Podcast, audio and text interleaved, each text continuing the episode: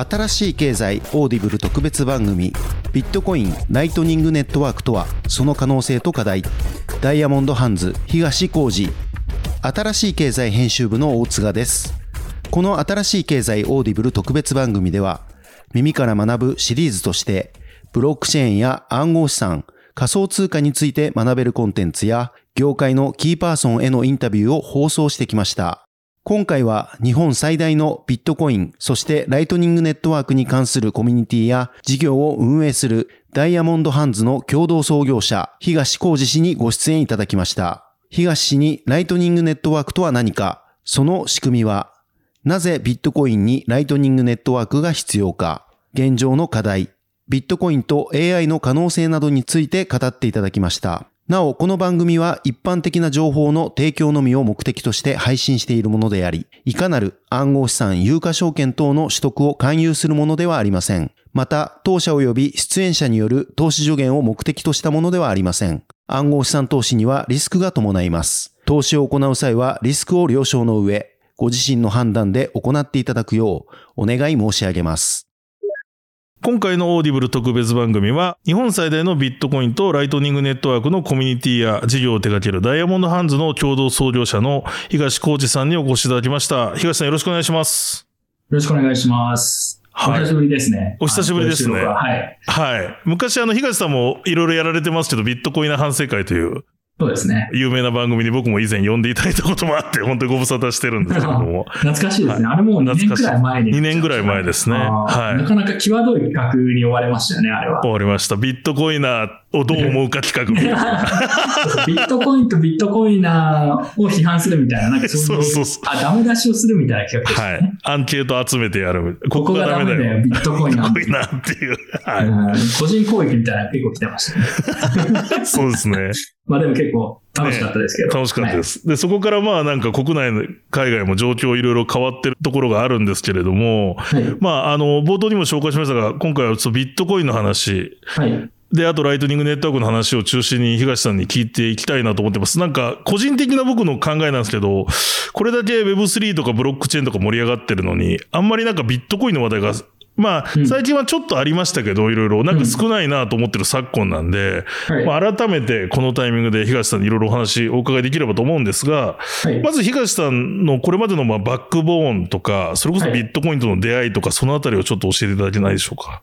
そうですね。これはまあ、たまに聞かれることもあって、いろんなところで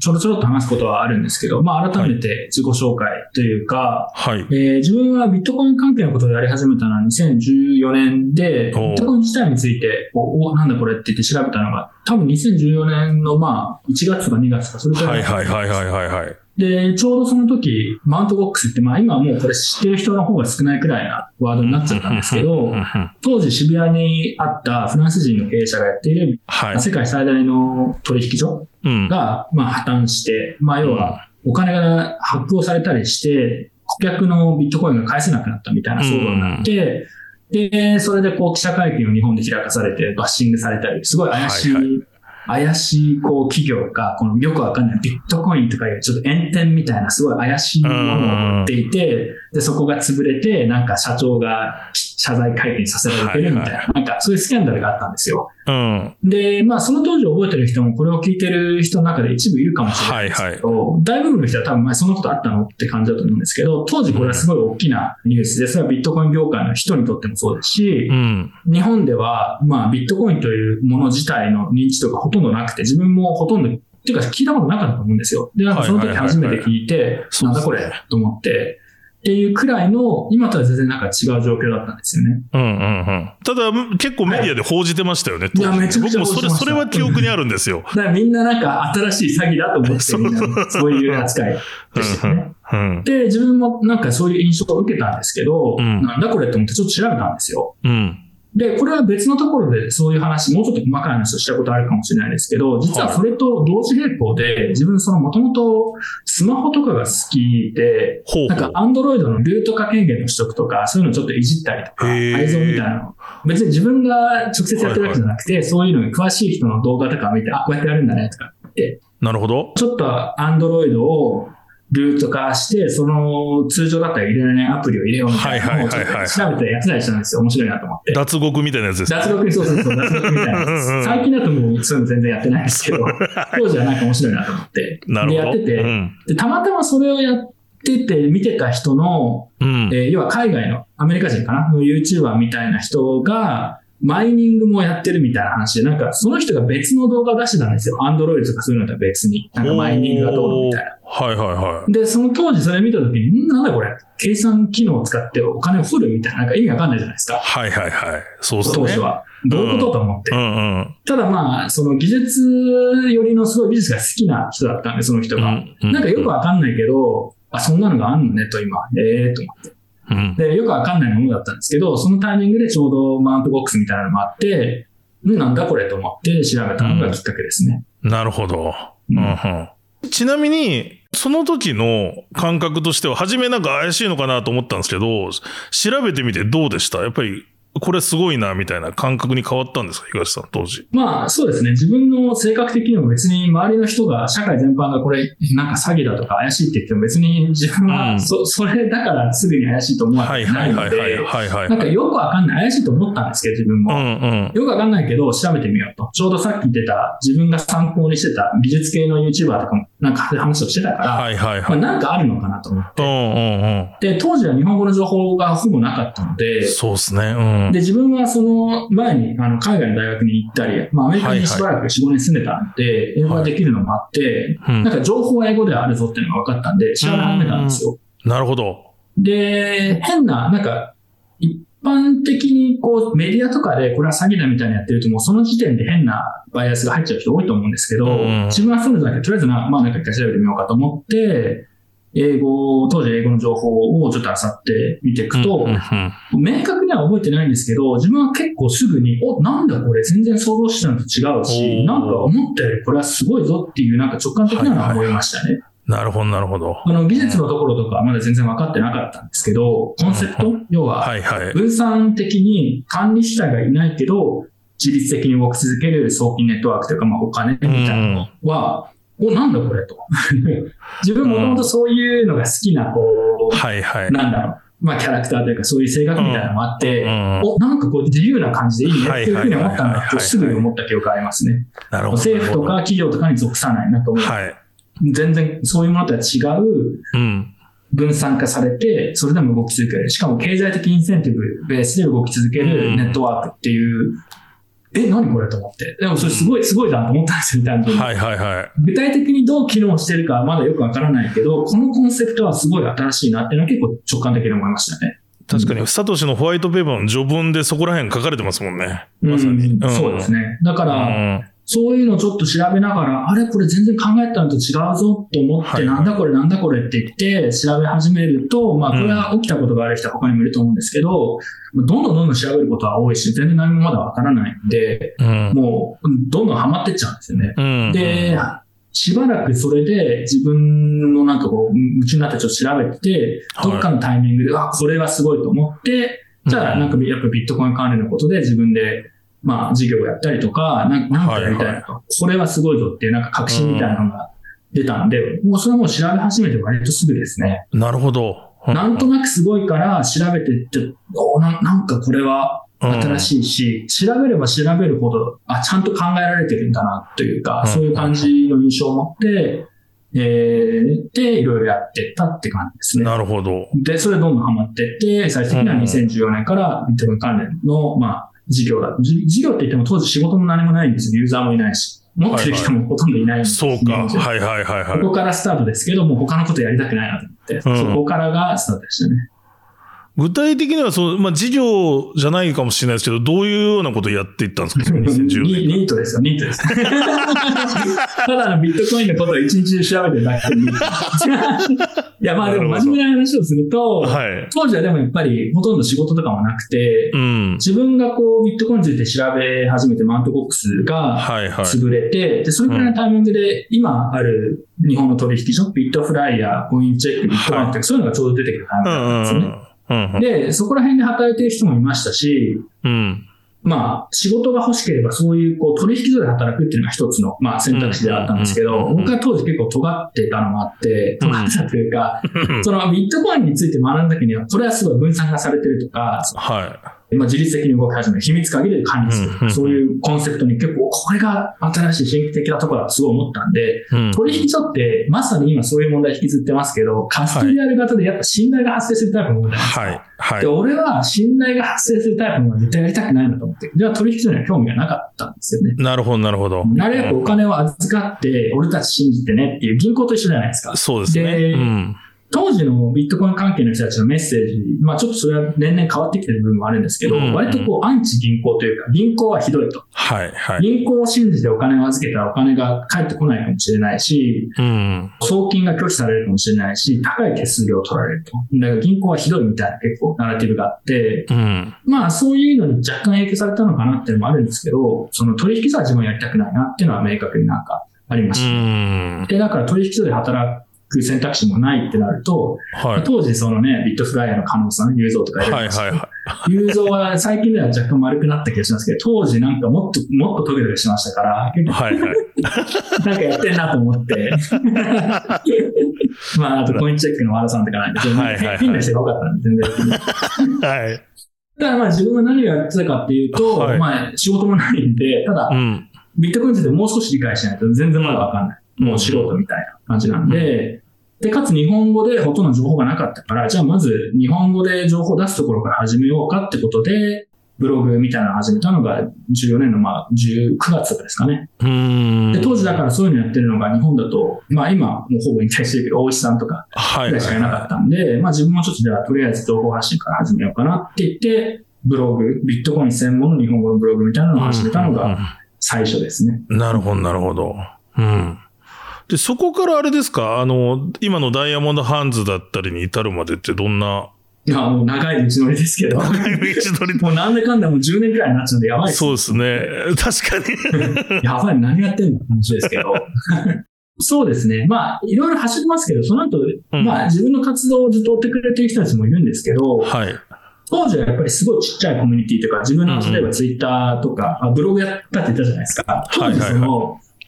視聴数がまあ一桁とかなわけですよ、5とか。おなるほど。記事書いて。でも、もう2桁いったら、なんかそういうレベルの話をして、そういうレベルの話をしてたくらいなんで、うん、そこからまあ、その時代からフォローしてくれてる人も中にまだ一部いるんですけど、うん、まあ、主にやったことは、その後自分と、あとは今、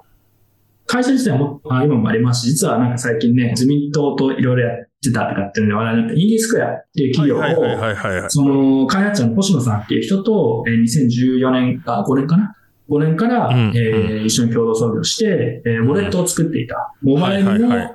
えー、ビットコイン上でトークンがトークンを発行したり、分散取引所で取引ができるウォレットみたいなのを作っていたっていうのが。カウンターパーティートークンとかのやつですよね。懐かしい。なんとなく覚えてるんですけど。はいはい。だから当時は、国内ではそういうウォレットを作ってる事業者みたいなのもいなかったので、かつ世界的に見てもトークンが使えるモバイルウォレットってのはほぼ存在しなかったんで、割とそう、そこでいろいろ今の NFT の原型になるようなコンセプトに関して実装したりとか、ウォレットを提供したりとかっていうのをやってました。それと、まあ、あとは今言ったブログから始まったコンテンツ系、YouTube とかもそうですし、えリサーチ、まあちょっとあとメディア的なところだったり、うんうん、まあそこら辺が主ですね。なるほど、なるほど。はい。うん。で、そこで、まあ現在は、まあビットコイン、まあ、引き、現在はというか引き続きですけど、ビットコインとまあ、ライトニングネットワークっていうところに、本当に多分一番日本でコミットしてる。うん。うん。まあ、コミットしてる人は一人はい、一人だとは思います。はい、で、ちょっと、井川さんにお伺いしたんですけど、そもそも、やっぱり、その、まあ、あの、超ライトニングネットワークって何なのかっていう話も初心者の方向けにお伺いしたいんですけど、まあ、そもそもなぜ、こう、ビットコインにそのライトニングが必要かみたいなところも含めて、うん、まずそ、そのあたりから教えていただくことできますか？はい。そうですね。えっ、と、今説明していただいた通り、自分が今メインでやっている、メインで取り扱っている、フォーカスしている技術っていうのが、まあ、ライトニングネットワークっていうもので、うん、まあ、全く聞いたことない人もいると思うんで、まあ、はい、結構簡単なところから説明しますけど、うん、えっと、まずビットコインについて知ってる人は、まあ、ほとんど全員だと思うんですよ。うん、で、ビットコインの、いわゆるオンチェーンの送金をしたことがある人も、まあ、結構いると思うんですね。はい。で、それは、まあ、分かっている人が多いと思いますけど、ビットコインのオンチェーンの送金って、手数料もそこそこかかりますし、はいはい。えー、送金の承認にまあ10分とか20分とかかかるってことで、やっぱ送金のスピードもそんなに速くはないんですよね。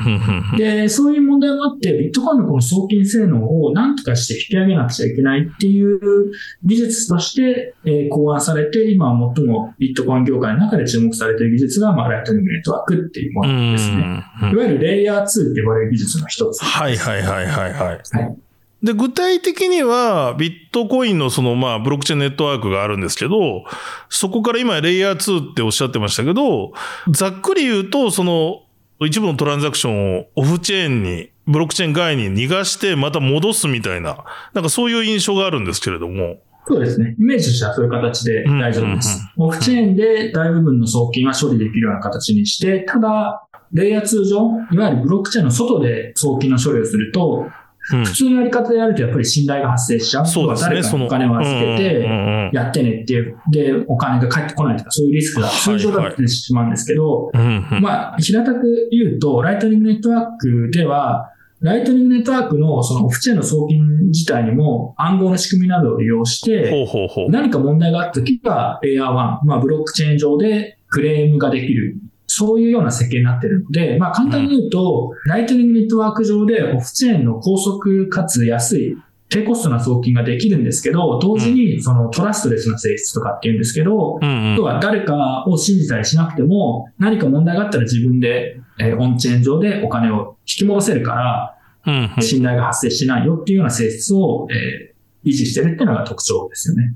なるほど、なるほど。うん、なので、うん、そこがレイヤー2って呼ばれる技術、まあ、ライトニングネットワークみたいなものと、えー、例えば取引所にお金を預けて、取引所同士のユーザーだったら送金が安いよねとかっていう技術とのまあ違いですよね。データベース上で処理をするのと、オフチェーン上でレイヤー1とのそのリンクがあって、そこがトラストレスな性質を守ってるっていうのとの違いですね。はい。うん、なるほど、なるほど。まあちょっと、それ今すごいざっくりとした概念的な話なんですけど、はい、はい、はい、はい。ちょっとこの後もしかしたらもう少しだけどういう具体的にどういう技術を使ってるかっていう話をするかもしれないです。うん、はい。ありがとうございます。で、そのまあ、ライトニングネットワークが、まあまさにビットコイン、すごくざっくりと使いやすくするようなものだと思うんですけど、そもそも、こう、ビットコインでそれをやることの意味というか、なぜビットコインが重要なのかみたいな、東さんどう、どう考えてるかっていうのをお伺いしたいんですけれども。そうですね。まさにそれはすごく重要な質問だと思ってまして、うんライトニングネットワークの仕組みに関しては、この後多分ちょっと説明しますけど、はい、結構複雑というか、やっぱビットコインの性質を維持したまま、送金性能を上げようとかっていうのは、やっぱり技術的にもすごい簡単ではなくて、UX とかもまだまだ課題があったりとか、うんうん、なかなか難しいんですよ。うん、で、うん。じゃあなんでじゃあそこまでめんどくさいことをしてまで、ビットコインでそういうことができるように、ビットコイン上でレイヤー2のネットワークを作る必要があるのかっていうところについて、まず考えないと、なんでそんなめんどくさいことをしてるのかとか、なんで自分はそこに注目してるのかところは多分伝わらないと思うので、まずその話をしようと思います。はいはいはい。で、まあ、ビットコインって、まあ、設楽さんとかは、まあ、しばらくずっとこう、メディアを通していろんなプロジェクトを追ったりして、はい、なんとなくのそういう肌感覚だったりとか、理解はあると思うんですけど、結構やっぱり最近 NFT とかから例えば入ってきた人たちだと、はい、そもそもビットコインとその他のものの類似点とか違いとかそういうのが分かってない人が多いのかなと正直に思っていて、はい、なん、でビットコインなのか、ビットコインなんか何がそんなにすごいのか、特別なのかっていうのをちょっと、あのー、もう少し理解度を上げる必要があるのかなと思っていて、まずビットコインについて考えるときに、よく言われることがビットコインは最も分散化されてますみたいなことを言うと思うんですよ。はい、で、それは自分も本当にそう思いますし、そうだと思うんですけど、うん、どう説明するのがいいですかね。その、ビットコインと、例えばイーサリアム。まあ、イーサリアムだとちょっとなんか逆に見づらい部分があると思うんで、はいはい、なんかソソラナとかなんか新しいものがいろいろ出てきてるじゃないですか。日本だとアスターとかいろいろありますけど、はいはいはいはい、そういうものとビットコインを比べたときに明確に違うことがいくつかあって、あとはビットコインが圧倒的に優位性を持っていることがいくつかあって、一つはその、果たしてこのブロックチェーンは本当に分散化されているのかっていう、その分散性の部分、管理主体がいるのかどうかみたいなところが、え一つのポイントであって、ビットコイン以外のブロックチェーン、まあもう、あえて全てって言いますけど、っていうのは、財団があったりとか、うんね、えー、中央で開発の計画を立っている開発者の集団がいたりとか、やっぱりどうしても管理者がいるって言えてしまうような部分が多いんですよね。はいはいはいはい。で、ビットコインはもともと分散化を目指す。これが一番重要なんだって言って始まったようなプロジェクトで、うん、そこは今もすごくその性質を維持するために、いろんな工夫をしたりとか、分散性を損なってしまうような技術提案だったりとか、アップデートはしないみたいな方向性で、いろいろ、それを、能動的にそれを守ってるんですけど、はいはい、その他のブロックチェーンに関しては、どちらかというと機能性重視だったり、柔軟性重視みたいな形で、うん、やっぱり管理主体がいたりとか、どんどん良くも悪くもアップグレードされていくっていうのが、まあ、ビットコインとの大きな違いだと思うんですね。で、そうなると何が困るかっていうと、いろいろ困る部分もあるんですけど、うん、まあ一つはやっぱ規制上での取り扱いが変わるっていうのがあって、ちょうど SEC と、まあ、リップルの裁判とか、SEC がビットコイン以外は全て証券だと認識してるみたいな、そういう発言をしたりとかありましたけど、やっぱりその、国によっては証券と認定されて、うん、まあ本人確認が必要とされたりとか、取引で扱えなくなったりとか、うん、そういうこう、リーガル上の違いが出てくるっていうのは一つ、はい、はい、まあ最近のトレンドとしてありますね。そうですね。うんうんうん。で、それに対してやっぱり、少なくとも SEC は、ビットコインは管理者もいないし、コモディティであると。その証券的な要素は限りなく低いから、これは証券ではないっていう判断してるんですけど、他にもまあいろいろ課題があって、まあ、結局突き詰めて言うと、法律家の話も全部一旦無視すると、はい、少なくとも僕の理解では、ビットコインの革新性っていうのは、プルーフワークのマイニングとかの仕組みを通して、分散的に誰かに企業とか国とかに依存することなく動き続ける、自律的に動き続ける送金と貨幣のネットワークっていうふうに捉えていますし、それが自分は今もそこが革新性だと思ってるんで、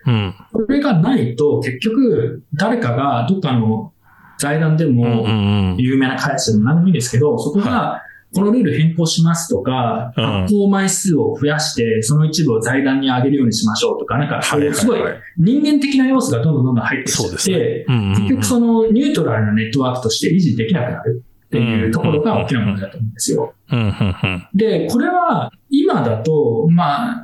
なかなかこれって伝わらないというか、なぜこれが重要なのかっていうのは、僕はこれすごく重要な違いだと思うんですけど、なかなか問題が起きるまではみんなそういうのを意識しないというか重視しないんで、あれですけど、やっぱり何か、例えば FTX がガーンってやられて、ソラナ上で FTX に依存してる部分がすごいこう、注目されたりとか、明るみになったりとか、そういうのあったんですけど、やっぱりそういう問題が起きない限りみんなあんまりそういうの気にしないんですけど、うん、ビットコインとその他を考えるときに、それの違いっていうのはすごく大きいと。で、その性質があるから、何としてもその性質を残したまま。ビットコインをスケールさせなくちゃいけないんだよっていうのが、まあ、ライトニングの意義としてあるのかなと。なるほど。そうですね。だからまあ、その大きな力だったり、まあ、国家とも言ってもいいのかもしれないけど、そういうとこでも一番止めれない。多分。ねうん、あの、あまたブロックチェーンはありますけれども、やっぱり法律とかそういうので縛れたり、その、だからあれですかね、やっぱりサトシ仲本が現在、もうそもそも誰だかわからなくて、うん、で、さらに今、今いるかどうかもわからないみたいなことも、やっぱ大きなポイントですかね、ビットコイン。いや、それはまさにおっしゃる通り、大きなポイントだと思いますね。で、それはサトシ仲本は本当にすごいなと思っていて、うん、多分そういうのも理解した上でいきなり消えたっていう、はいはい、まあそこまで含めて、だと思いますね。うん、今、仮に中本さんとして誰か分かっていて、はいはい、今彼が一生懸命開発に携わってたら、まあ、ちょっとビットコインの性質って違うと思います、はい。違うかもしれないですよね。うん、結局なんか捕まっちゃったりするかもしれないですもんね。ですし、もしくはなんかすごい影響力を持っていて、開発をしてとか、彼がいろいろ決めるみたいな。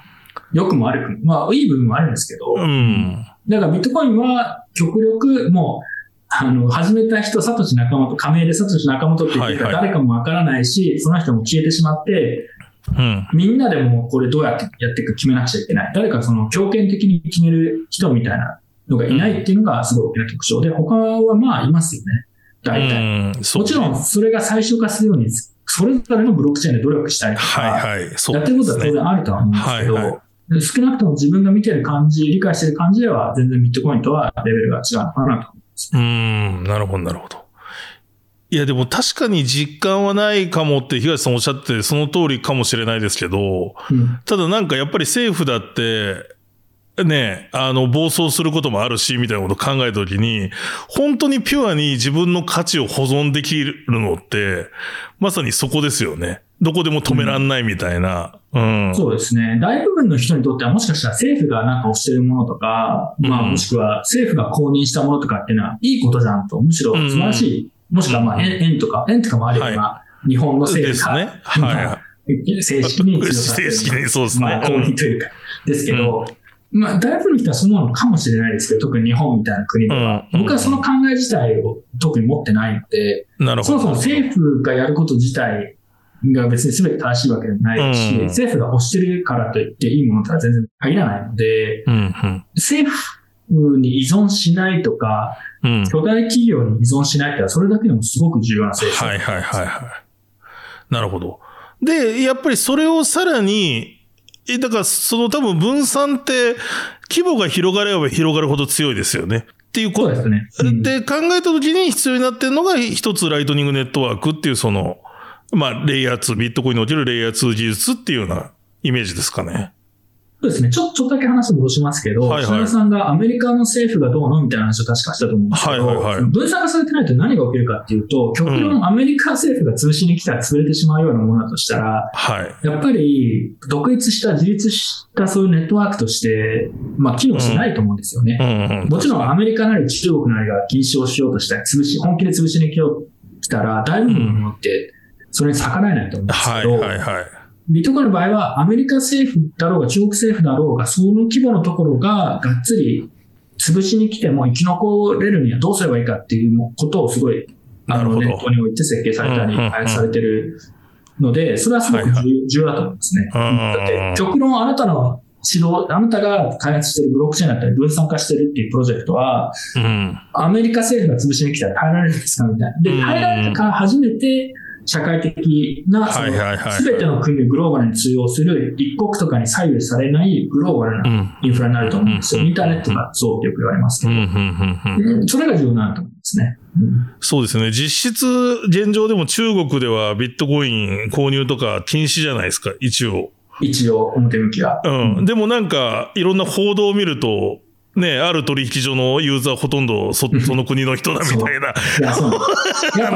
うん、完全に潰すのはやっぱり難しい。取引所とかは潰すのはすごく簡単なんですけど、はいはいはいはい、分散化されたプロトコルとそれを使う個人ユーザーとかは全て取り締まらない。非常に難しいので、はいはいはい。そうですね。中国は今も P2P 取引って言って、まあ、例えばテレグラムみたいなサービス上で個人でやり取りして売買したりとか、あとは表向きには禁止になってるはずのマイニングも、今も中国はかなりの8%持ってるんで、そうなんですね。やっぱり、なるほど。うん。まあ、それはやっぱビットコインというものが、秘密鍵にさえ自分で管理すれば、うん、この自分で全部管理できちゃうっていう、その、一つの企業とかを潰せばなんとかなるっていうものではないっていうのがすごく重要なのかなと思います。うん。確かに。まあ、なのでちょっと前置きは長くなりますけど、こういう性質を持つビットコインのそのベースレイヤーとしての堅牢性だったり分散性っていうのがまず前提として重要で、うんうん、その上でどうやってその機能だったり性能を改善していくかっていうのがレイヤー2の技術だと思ってるんで、ここは重要かなと。思ってます。なるほど。ありがとうございます。ちょっとここからそのライトニングネットワークについてもう少し深掘りさせていただきたいんですけど、はい、さっきまあ、ざっと概念みたいなお話ししたいですが、もう少し解説いただくことできますか？はい。まあ、頑張りますけど、結構やっぱ難しいですよね。す、べ、ては説明できないですし。うん、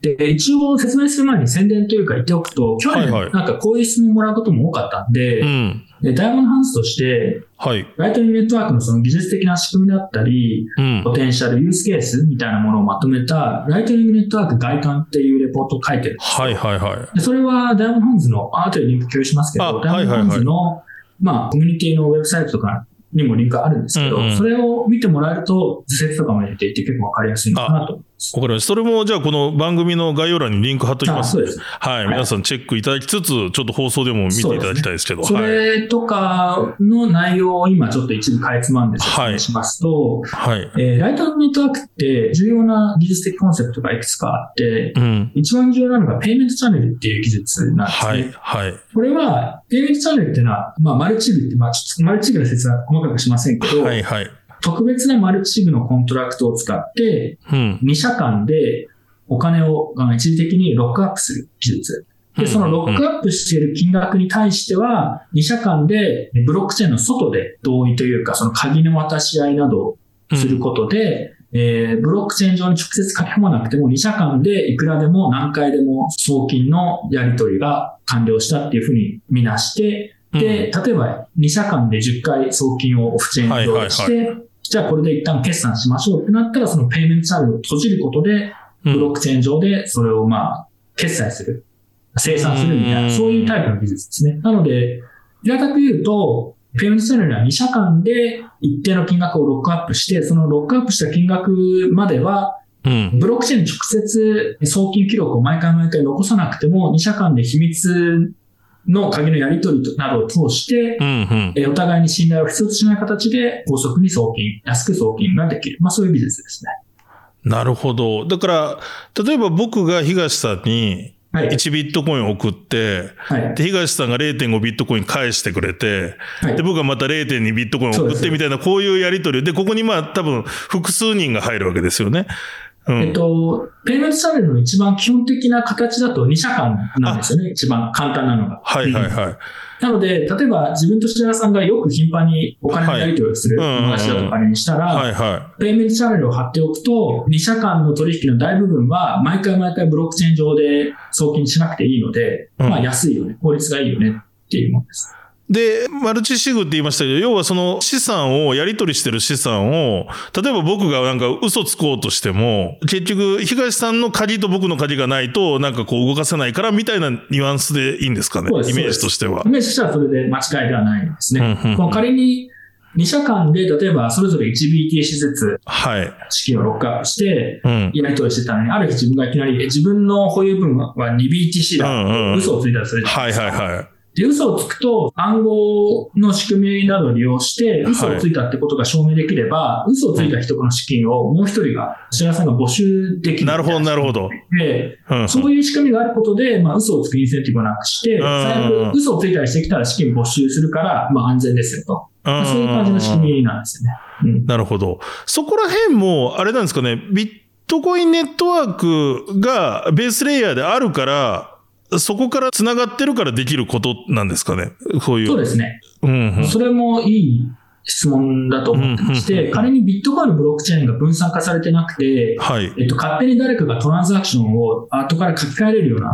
ものだったりするじゃないですか。そうすると、ペイメントチャンネル上の送金を保証、担保保証してるのは何か問題があったら、ビットコインのブロックチェーン上で自分、相手が不正した証明とかを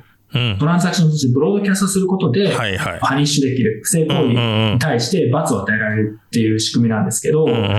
ブロックチェーン上、ビットコインのブロックチェーンとかが分散化されてなくて、自分の送金が例えば簡単に検閲されてしまうとか、はいはい、拒否されてしまうような状況だと、仮にそういう不正の証明をレイヤー2上、ペイメントチャンネル上の不正の証明を持っていても、うん、レイヤー1でなんか検閲されてしまって使えないと。要は、お金が結局返ってこなかったみたいな状況になり得るので、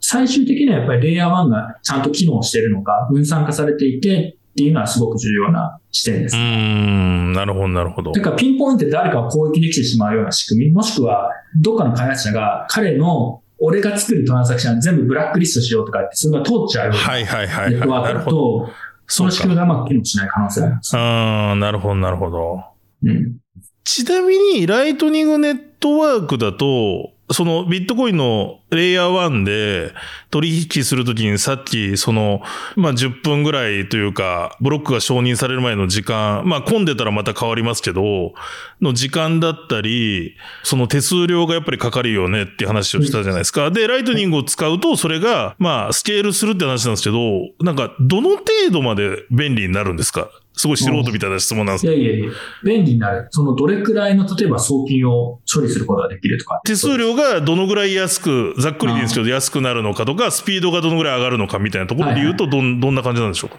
そうですね。で、今話をしたのが、ペイメントチャンネルの基本形で、ライトニングネットワークはどういうものかっていうと、うん、はいはい。そうペイメントチャンネルは、まあ、2社間で送金効率を上げるみたいなものに対して、うんはいはいライトニングネットワークは、ペイメントチャンネルのネットワークを介して、ネットワーク上の誰にでも送金ができる。要は、通常だと2社間でしか送金できなかったのを、